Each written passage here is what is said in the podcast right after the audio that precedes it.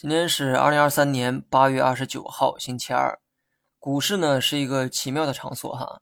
你认为它涨的时候它不涨，你认为它不会涨的时候它就涨给你看。降印花税到底是不是利好？当然是哈。但这个利好治的是标而不是本。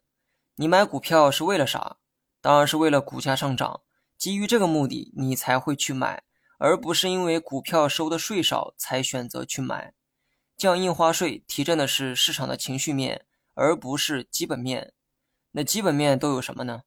除了经济之外，那就是资金。最近的利好啊，大概有四个哈。除了降印花税之外，还有暂缓 IPO 节奏、降低融资融券保证金比例和规范大股东减持。四大利好，多数人在乎的只有印花税，但实际上真正影响到股市走向的是后面三个利好。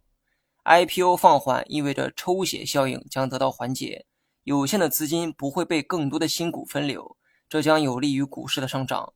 降低融资融券保证金比例，这个呢是鼓励人们通过融资去投资股票，有利于为市场提供增量资金，也有利于市场的上涨。规范大股东减持，大股东减持的数量就会变少，市场中的抛盘自然也会变少，这就同样有助于市场上涨。股市不涨啊是有原因的，以上四个利好就是治疗的药，这其中降印花税是治标的药，而后面三个才是治本的药。当然了，如果未来能进一步完善退市制度，那就更好了。所以别问我现在能不能投资股票，只要你不是来投机的话，这个位置的 A 股一定值得你去投，剩下的就让时间来证明一切。好了，以上全部内容，下期同一时间再见。